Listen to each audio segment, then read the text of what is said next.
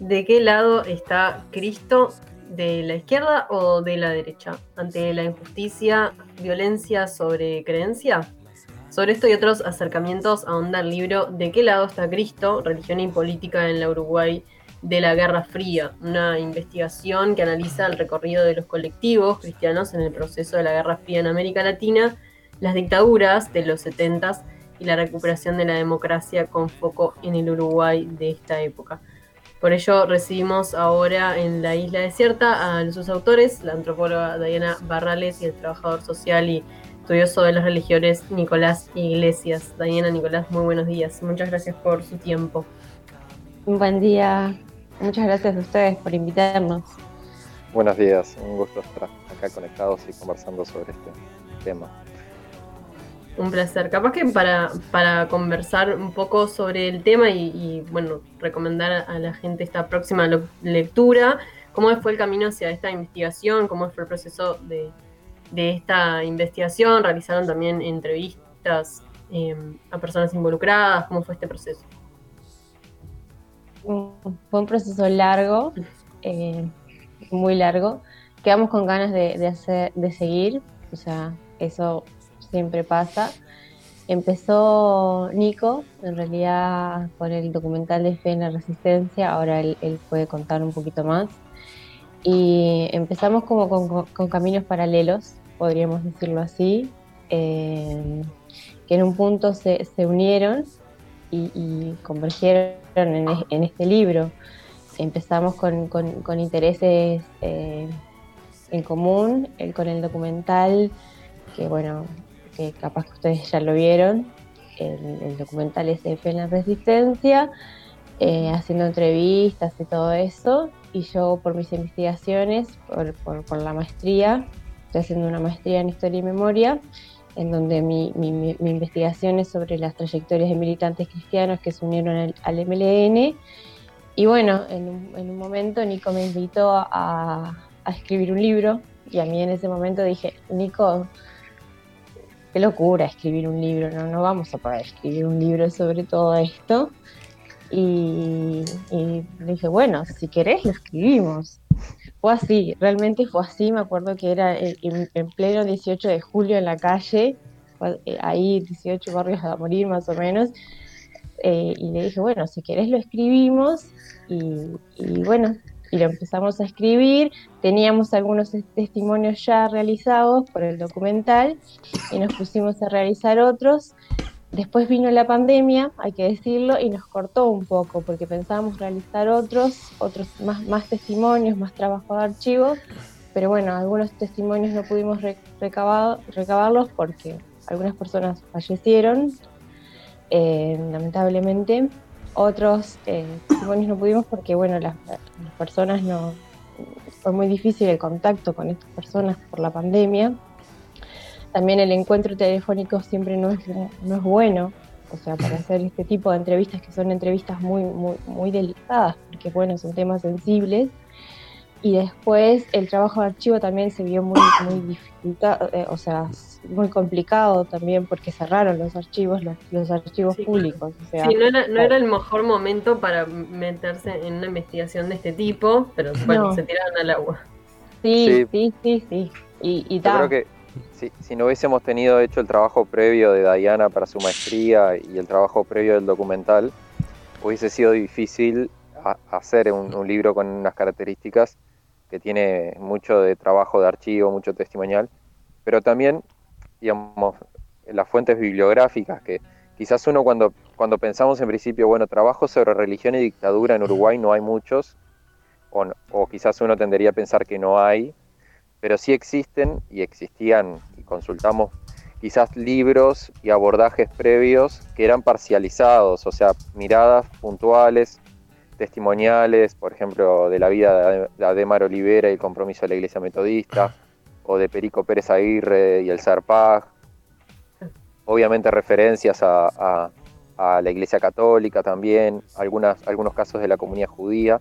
O sea, existían algunos trabajos previos a los cuales pudimos ir y también todo lo que es la historiografía sobre pasado reciente, general, digamos, pero que claro, no tiene una mirada específica sobre lo religioso, que quizás también eso es como una novedad de que que el pasado reciente no ha sido visto de una forma integral desde la perspectiva de los militantes creyentes o cristianos o de otras confesiones.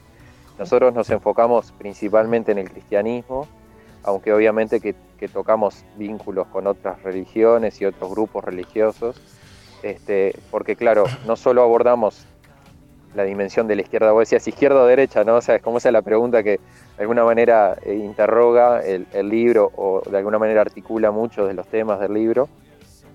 Pero bueno, fue trabajo de, que digamos, si sumamos las investigaciones, las primeras entrevistas eh, desde el 2015 en adelante, o sea, son, es un acumulado de cinco años, seis casi de, trabajo.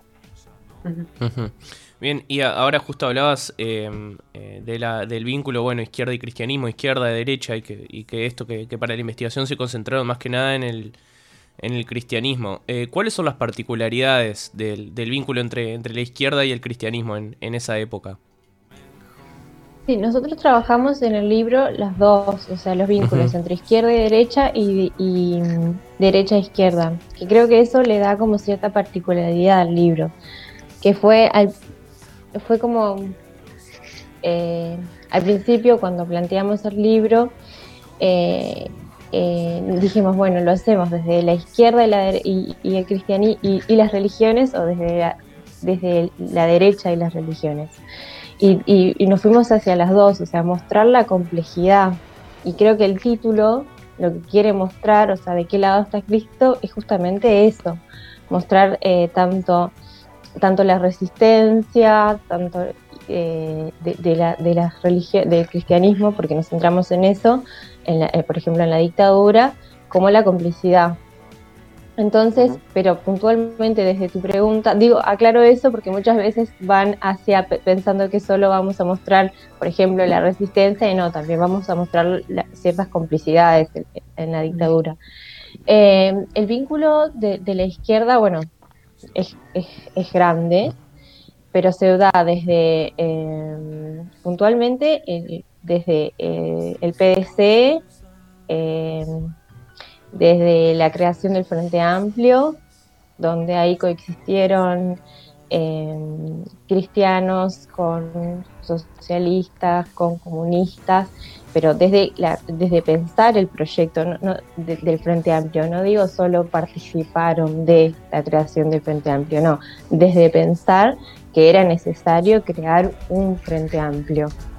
Por ejemplo, muchas veces se ha pensado, se ha dicho que eh, la creación del Frente Amplio como tal viene desde eh, la premisa de Juan Pablo Terra, que es un cristiano. Mm. Después también, acá estoy tirando titulares, porque en el libro obviamente que está mucho más, hay muchas más eh, confluencias entre cristianismo e izquierda, ¿no? También está muchos cristianos en el MLN, bueno, que ahí, ahí yo lo investigo mucho más y hay un capítulo centrado en eso, ¿no?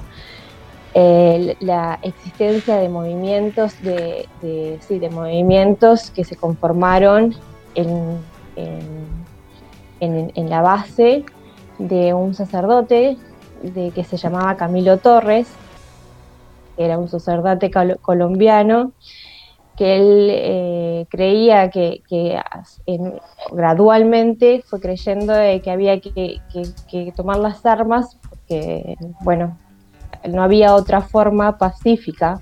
Al, principio va diciendo, bueno, hay que tomar, eh, hay que cambiar este sistema por las vías pacíficas, pero en cierto punto él dice, bueno, ya las vías pacíficas están agotadas, entonces hay que tomar las armas, es más, eh, creo que no, ahora no recuerdo si en el libro está, pero él dice, ya no hay más vías pacíficas, colombianos tomen las armas, y lo dice así, entonces esto provoca tremendos quilombos en Colombia y acá en Uruguay también, que además fue asesinado, ¿no? Por, Exacto, en por militares colombianos.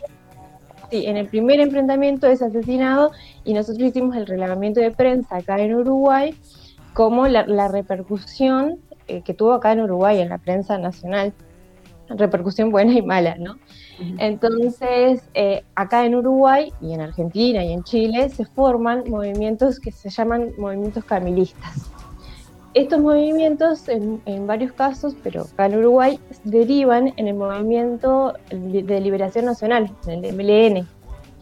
Entonces se, van a empezar a conformar movimientos de inspiración religiosa, o sea, movimientos de inspiración eh, cristiana, que, eh, que deciden tomar las armas. Entonces cambia también el discurso, ¿no? En torno a la violencia. Cambia, pero esto, yo insisto que tiene que quedar claro, esto es de forma gradual, no es que un día se levantan y deciden tomar las armas, sino que es una es algo que, va eh, siendo de forma gradual. Incluso muchos de estos cristianos integraron antes movimientos pacifistas. Movimientos se inspiraron en movimientos pacifistas.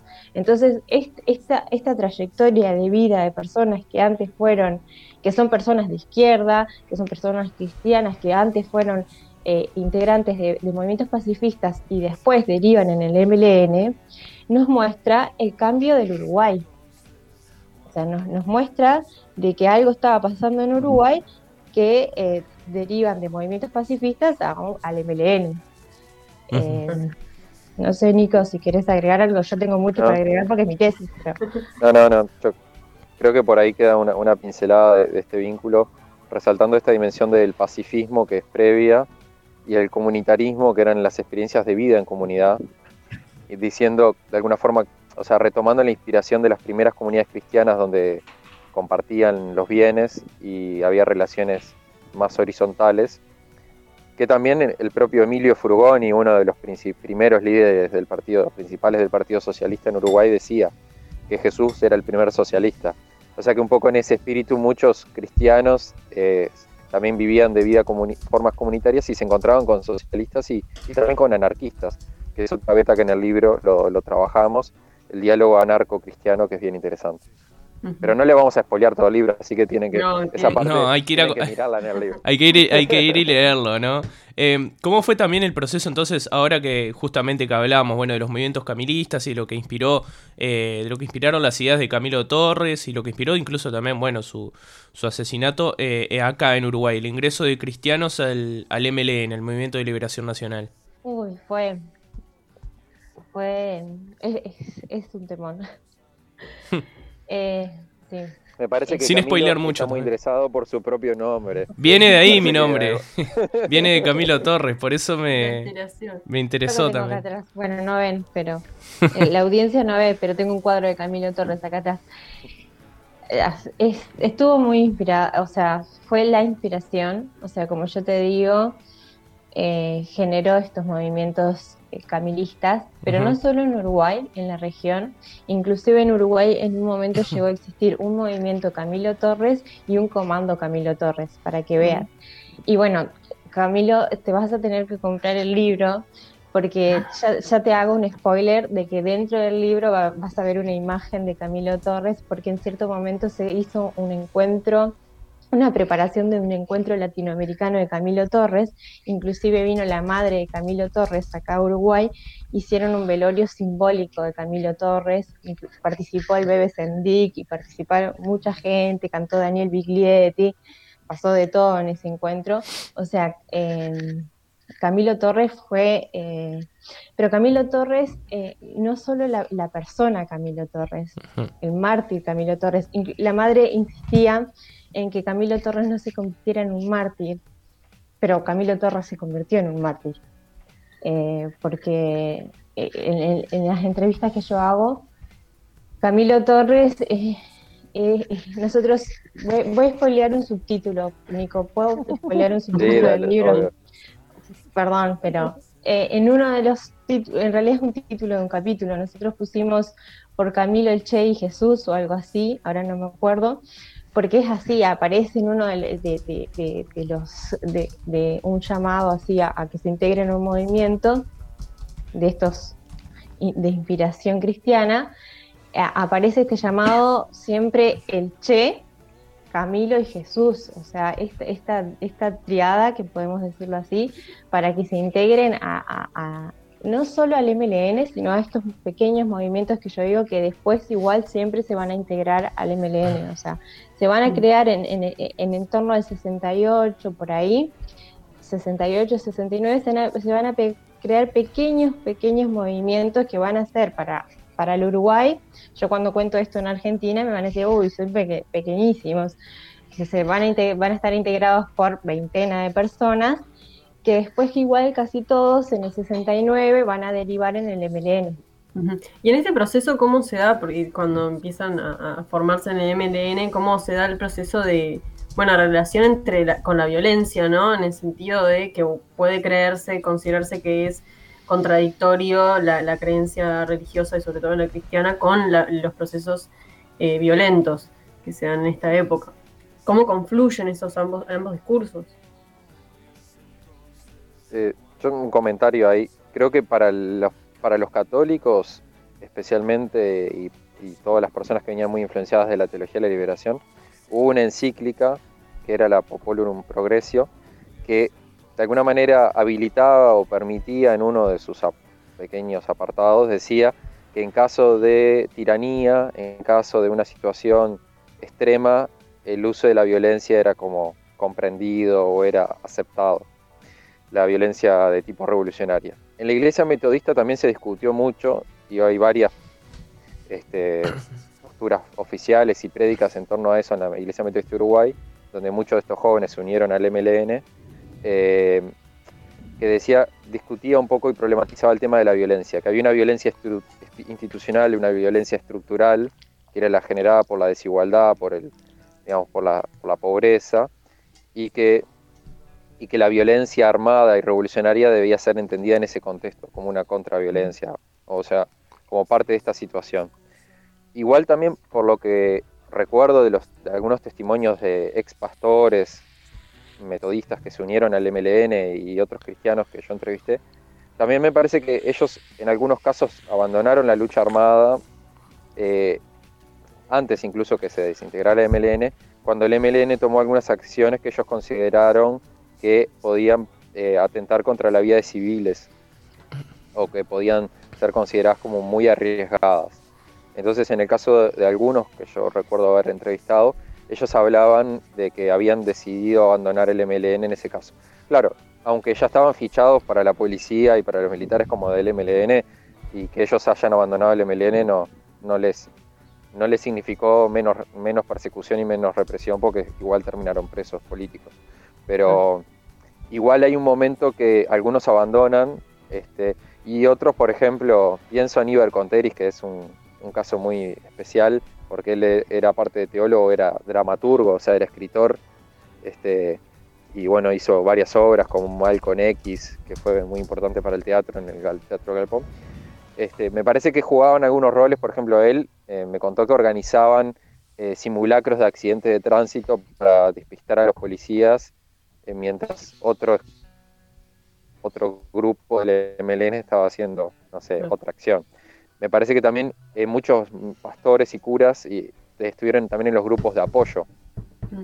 este, quizás ahí Diana que hizo más entrevistas sobre este tema, pero me parece que de rescatar esto, ¿no? Que no fue una cosa, lo que dijo Diana, no fue una cosa que de golpe, de la noche a la mañana, que se unieron al MLN y, que la violencia claramente era un tema crítico de discusión, ¿no? Eh, sí, Diana. No, que sí, que fue un tema hiper discutido y yo siempre aclaro, y es un tema que hasta ahora es, es un tema que yo siempre le digo a mi, directora de tesis cómo lo trabajo hoy, porque en las narrativas, en las entrevistas, es un tema que genera mucha, mucha incomodidad, sobre todo para quienes siguen siendo cristianos hoy, cómo, cómo viven esa, esa decisión en el presente, porque por, lo general muchos hoy, hoy también integran movimientos pacifistas. Entonces, ¿cómo integran hoy esa decisión de en ese momento haber integrado un movimiento armado? Algunos dicen, sí, yo integré ese movimiento armado, ese movimiento armado em, eh, pasó, hizo, pasó lo del, lo del peón y yo me hago cargo y, no pasa nada, y, pero es, es un tema bastante difícil para ellos y para mí trabajarlo. Sí, eran otras circunstancias, ¿no? También.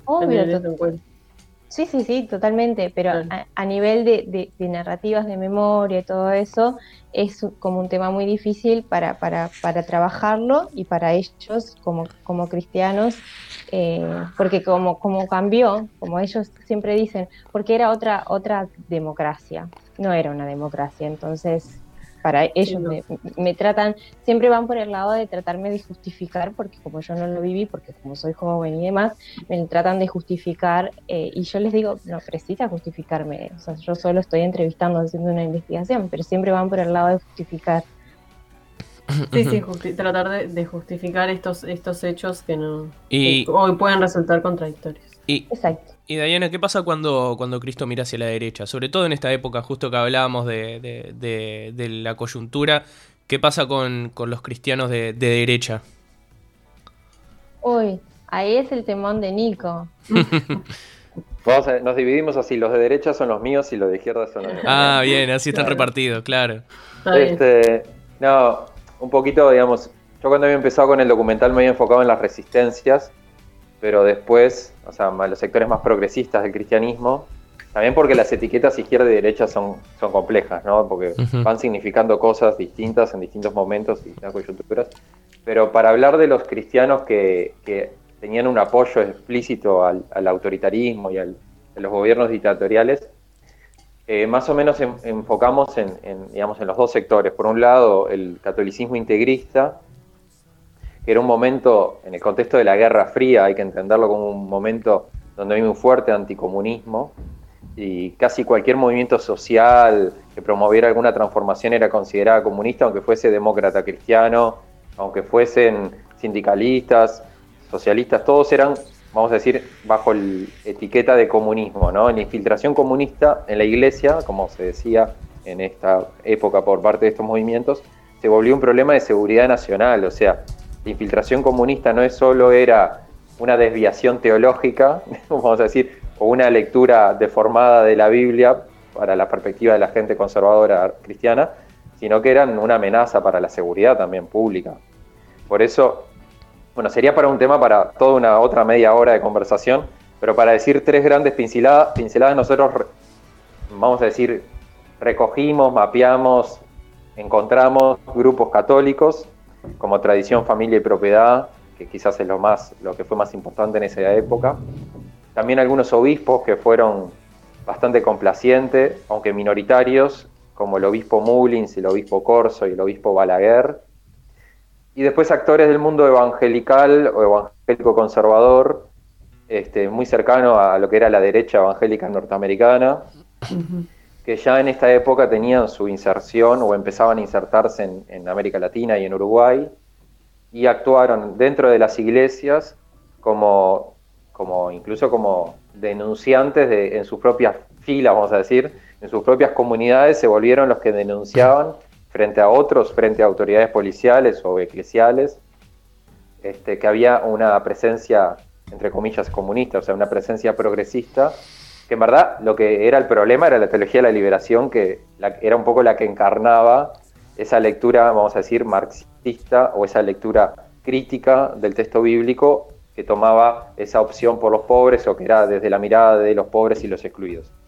O sea que de las derechas cristianas habría mucho para hablar porque tienen incluso sus, posturas, sus, sus, principales proposiciones ideológicas y teológicas siguen siendo muy vigentes hoy, digamos, ¿no? Pero como creo que eso nos queda para otra conversación más larga. Sí, justamente nos dicen acá si eh, recordamos si quieren consultarles, mandar sus aportes también a la radio 091-227-222 para, para hablar con Diana o con Nicolás. Justo nos llega un mensaje que nos habla de, de Pérez Aguirre, otro que dicen muy militante pero, pero sin tomar las armas.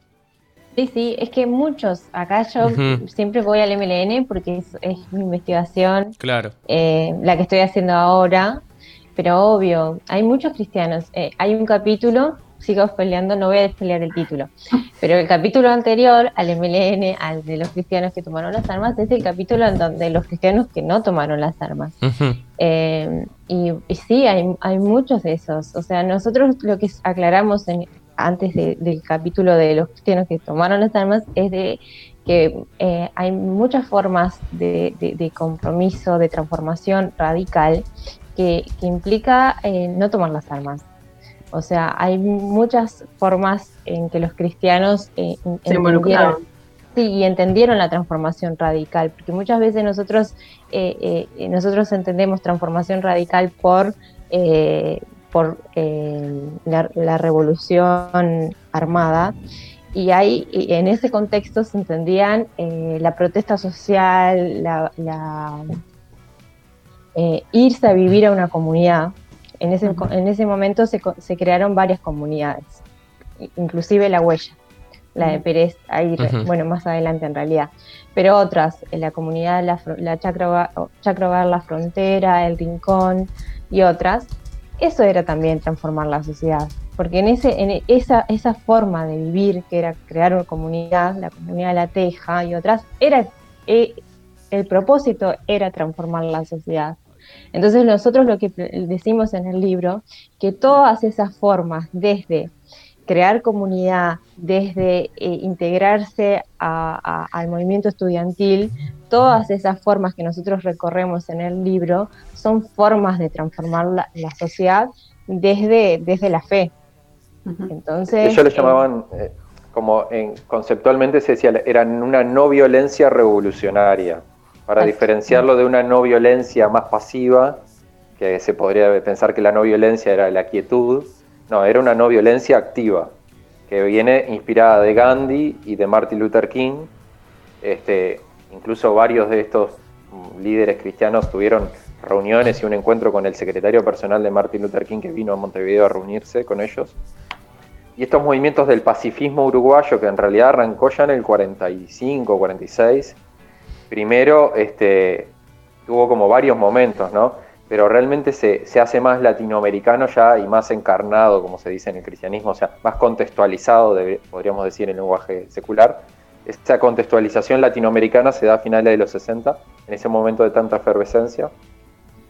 Y, y bueno, la, radicalidad del compromiso cristiano de izquierda pasaba por mucho, por el sindicalismo, por los scouts, movimientos estudiantiles, eh, cooperativismo, el surgimiento del cooperativismo también como una vía, este, también el tercerismo, bueno, hay muchas ideas ahí, no, no todos eran pro Cuba, por decir una manera, o pro, o pro Unión Soviética, había otros que buscaban otros caminos, que eran antiimperialistas también, este, latinoamericanistas, o sea, había muchas, muchos matices. De alguna manera, de esto de qué lado está Cristo nos polariza en la misma polarización de la Guerra Fría, pero realmente el libro problematiza todas las posiciones intermedias que había entre, esas, entre esos dos polos que la Guerra sí, al igual, al igual que había muchas posiciones dentro de la izquierda también, había muchas posiciones dentro de, las creencias. Eh, y si vamos a, Estamos hablando que es un proceso que se dio en toda, Latinoamérica, sobre todo en el Cono Sur en esta época. ¿Qué grandes diferencias se encuentran, por ejemplo, con Argentina, que es un país que sí tiene gran incidencia de, la Iglesia Católica, pero en, este proceso dictatorial de Argentina em, no hubo tanta incidencia del cristianismo en las izquierdas, ¿no? Hubo mayor incidencia en, la eh, adhesión a las Fuerzas Armadas o no? ¿Cómo fue? ¿Encontraron alguna diferencia? ¿No compararon? Nosotros intentamos comparar en varias cosas, o sea, en el libro em, creo que también es una riqueza. Capaz que suena raro que nosotros hablemos de nuestras propias riquezas del libro, pero no, hay, que, promocionarlo. Claro, claro. No, pero es que realmente buscamos eh, que fuera algo nuevo, que tuviera como enfoques eh, como mostrar, ya que íbamos a escribir un libro, queríamos como ponerle cosas muy ricas. Entonces, eh, algo que, que, precisamos fue mostrarlo como de geopolítica.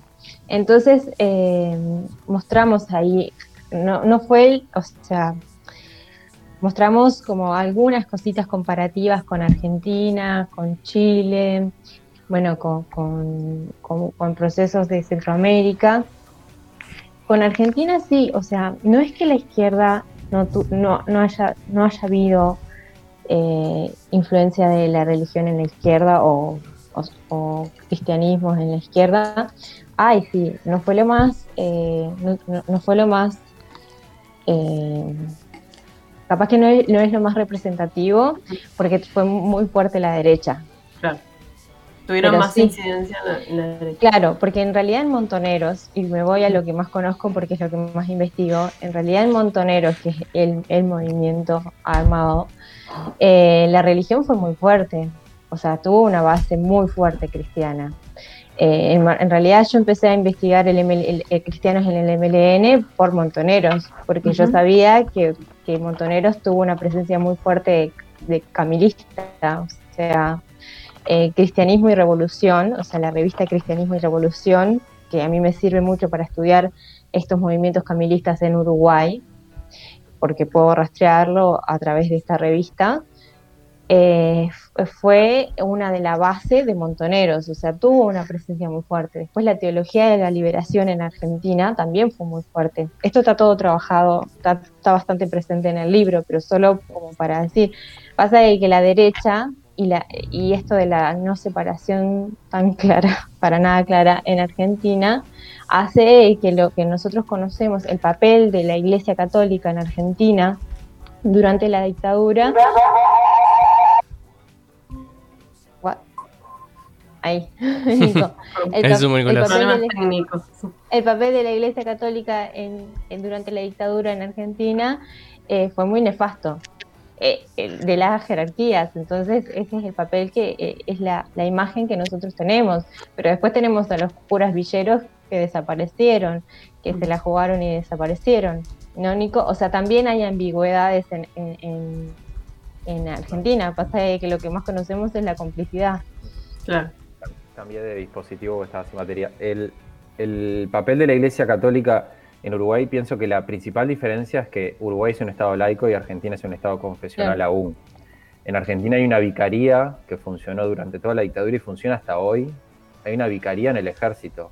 O sea, la Iglesia Católica tiene adentro del ejército y en todas sus ramas toda una diócesis. O sea, tiene toda una estructura en el interior de las Fuerzas Armadas.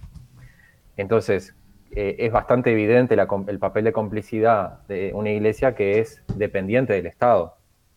El Estado sea autoritario y si mañana hay un Estado socialista o comunista, si hubiese habido, también iba a haber dependencia.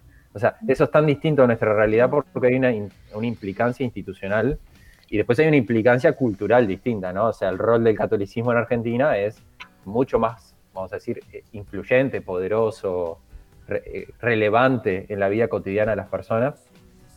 Entonces, la disputa con el peronismo también en, el vínculo con el catolicismo es muy distinto. no, hay nada parecido en Uruguay a eso.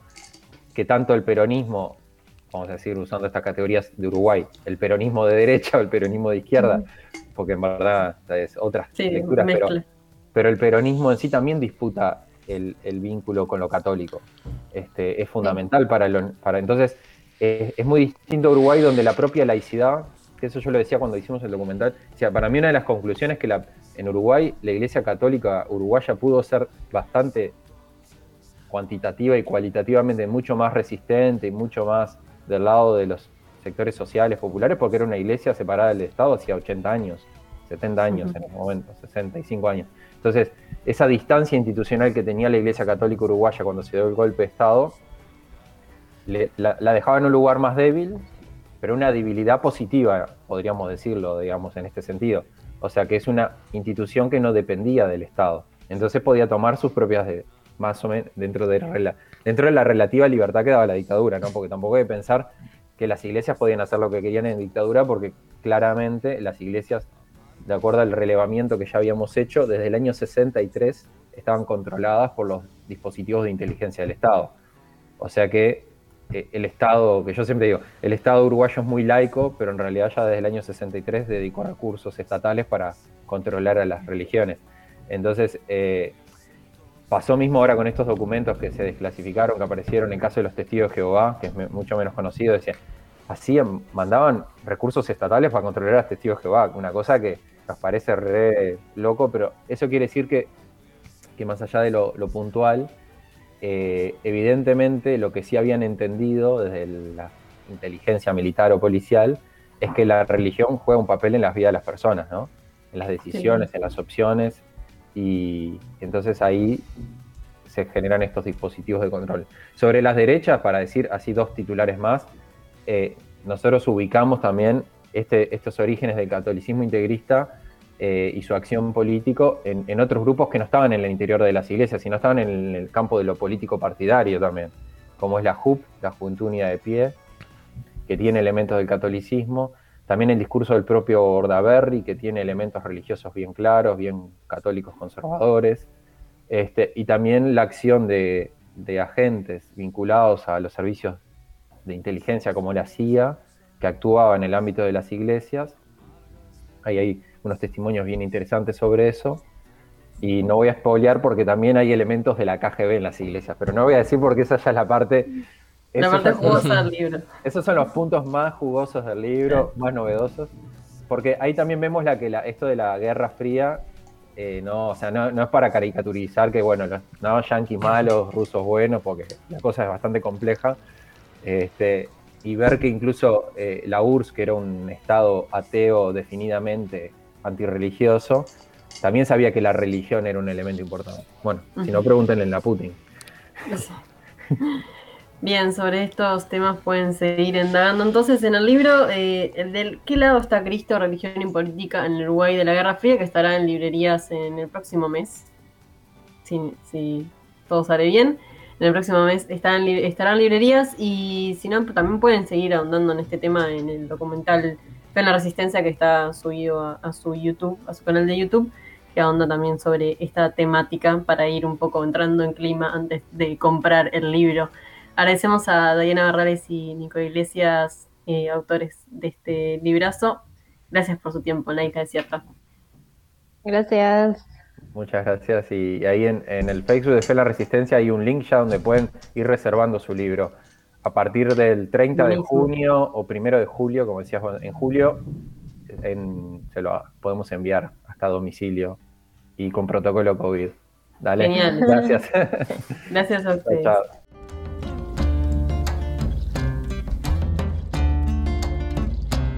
Voy a crear un canto para poder existir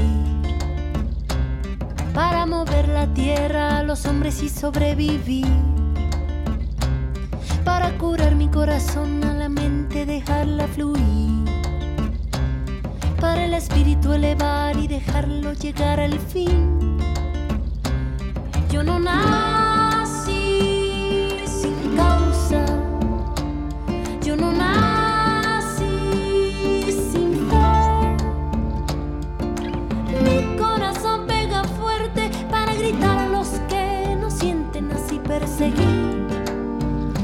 felicidad.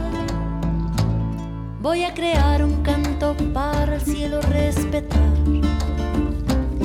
para mover las raíces de este campo y hacerlo brotar, para mover las aguas, el veneno verde que hay por ahí, para el espíritu elevar y dejarlo vivir en mí.